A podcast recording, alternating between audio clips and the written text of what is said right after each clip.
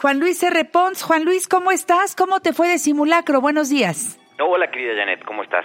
Yo bien. Pues me tocó justo recorrer buena parte de, de la zona de la zona de la Roma, por ejemplo, Ajá. eh, y ver cómo la gente iba bajando. Es, eh, me tocó en el coche justo. Yo venía manejando y vi cómo, pues, la gente, dependiendo de los edificios, eh, qué tan organizados estaban, iban saliendo hacia las calles para, mm, muy en orden, hacer este simulacro y saber qué es lo que hay que hacer en una en una situación así. Eh, como bien lo dijiste, hay muchas cosas que, que tenemos que pensar. ¿Sabes qué me ha llamado mucho la atención Venga. de este día?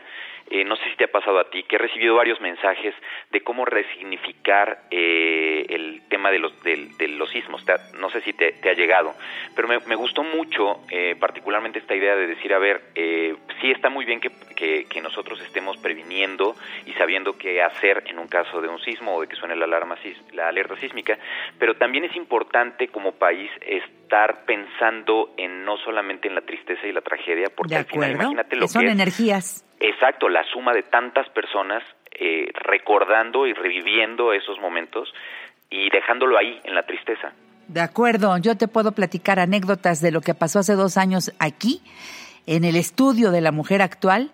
Un día te lo voy a platicar eh, y de cómo una invitada que yo tenía aquí dijo, esto no es bueno. Estar con dolor digo, tenemos que verlo desde otro lugar. ¿Cómo ponerme a salvo en caso de un, de un terremoto? Pero no remover el dolor porque esas energías negativas provocan también muchas situaciones terribles, como lo que pasó hace dos años. Y yo, yo lo creo, porque así lo dijo Joana García en este programa y así ocurrió. Y, y, y, y al final en la mujer actual es- escuchamos todos los días justo esta idea de cómo resignificar esos momentos Sí, señor. y cómo eh, el poder de la de lo que piensas y de lo que vas decretando. Entonces yo los invitaría a eso, a, a efectivamente, en, en, eh, además de unirnos el minuto de silencio y de respeto por las pérdidas y el dolor, más bien resignificarlo hacia la fuerza, la solidaridad, la ayuda que hay en el pueblo mexicano cuando nos decidimos hacerlo y cómo cambiamos esta energía de tristeza en éxito y cambiamos el miedo en fortaleza y celebrar la vida, que creo que es importante para ir quitando esta energía de dolor que porque a poco no cuando va a llegar el 19 de septiembre siempre siempre uno pasa pasa saliva así de, ¿no? De ya viene otro aniversario.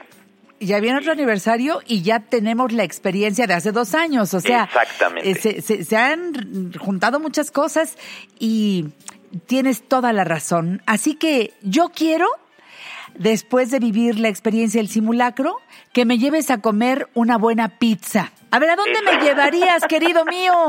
A ver, ¿Ya ves que lanza algo. que, que un bolillo para el susto? bueno, en este caso les vamos a proponer una pizza para... para y la verdad es que eh, es, es increíble. eh, ¿Tú sabías que la pizza es el segundo alimento más eh, comido o más consumido en México? Y qué bárbaro. No, bueno, Nos más que encanta la cosa, nos volvimos italianos. Yo creo que es porque es un alimento económico, fíjate, tú, tú piénsale, y sale muy barato comer si comemos pizza. Es correcto, pero aquí la clave es comer una buena pizza.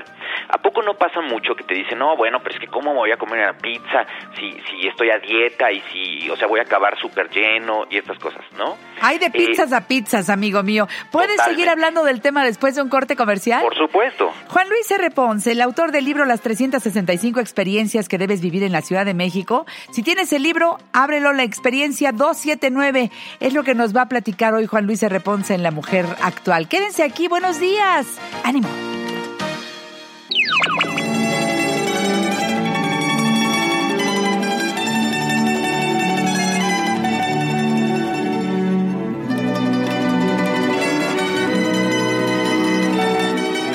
Italia, pero no estamos en Italia, estamos en la Ciudad de México.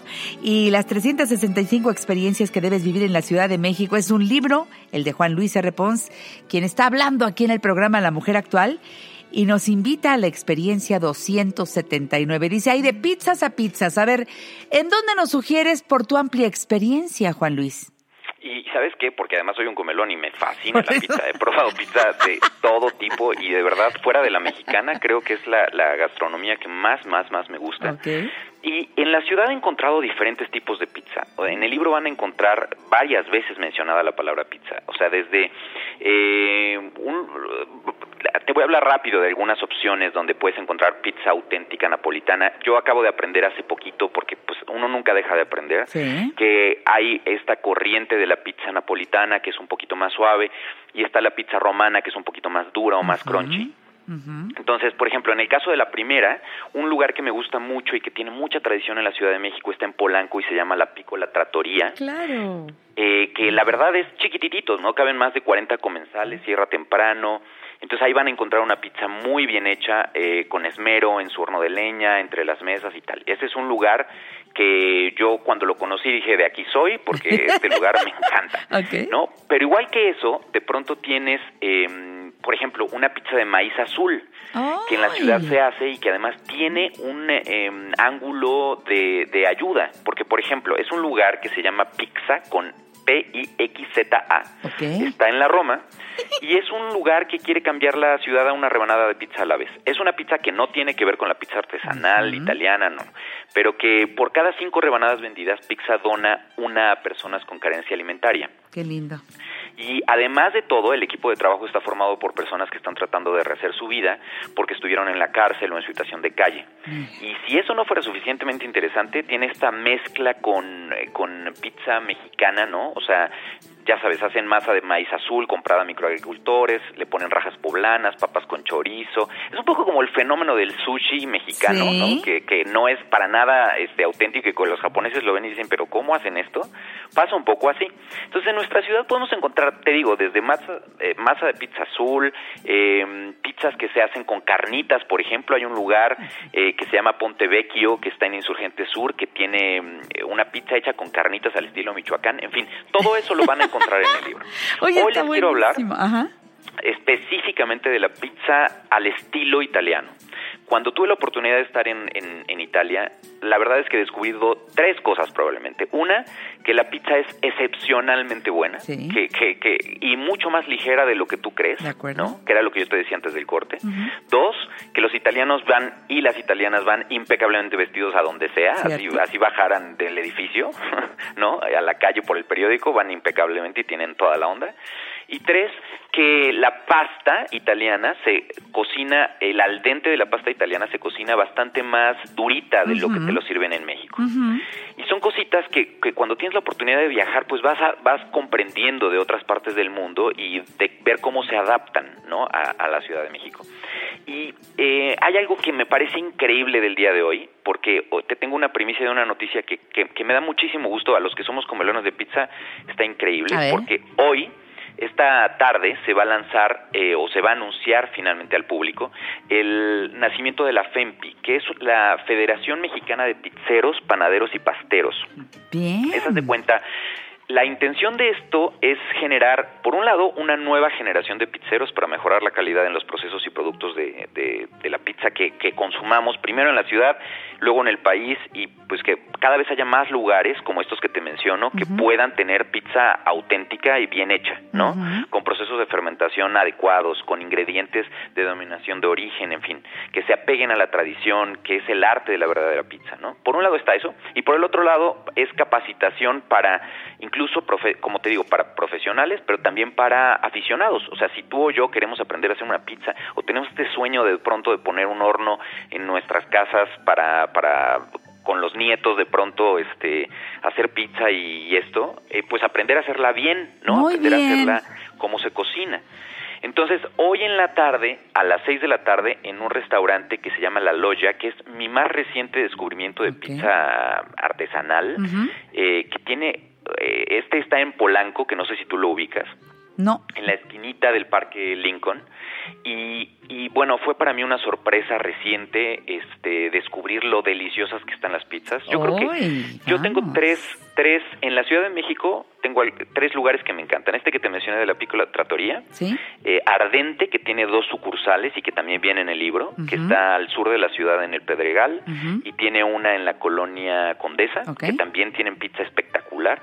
Y este, que es mi más reciente descubrimiento, que se llama La Loya, y tiene, yo siempre empiezo pidiendo una pizza margarita. Margarita, claro, claro. Porque es como, como cuando pides un taco de bistec, sí, como cuando pides un taco de pastor, ¿no? Y ahí mides la cocina. De acuerdo, de acuerdo.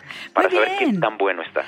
Oye, pues Juan Luis, yo ya me quedé con muchas ganas. Eh, para más información o lo que te quieran preguntar, ¿te falta algún dato para soltarlo de una vez y darme tus redes sociales? Por supuesto, pueden entrar más a, la, saber más sobre la página de la FEMPI si es que quieren aprender o tomar estos cursos. Es fempi.mx, f e m p i.mx. va a arrancar formalmente en noviembre los, los primeros cursos o les doy un teléfono el 55 42 61 0961 4261-0961 y ahí les pueden dar más informes. Y pues todos los datos sobre los lugares que les mencioné están en mis redes, que es arroba 365 experiencias o en arroba Juan Luis R. Pons, para que coman buena pizza y, conozcan lo que es una buena, una pizza verdaderamente hecha como se hace en Italia. ¡Qué rico! Juan Luis, te mando un abrazo con mucho cariño. Gracias por ser parte de este programa La Mujer Actual y vamos a seguir disfrutando esta hermosa ciudad de México. Hasta la próxima, amigo mío. Te quiero mucho, hasta luego. Igualmente, corazón.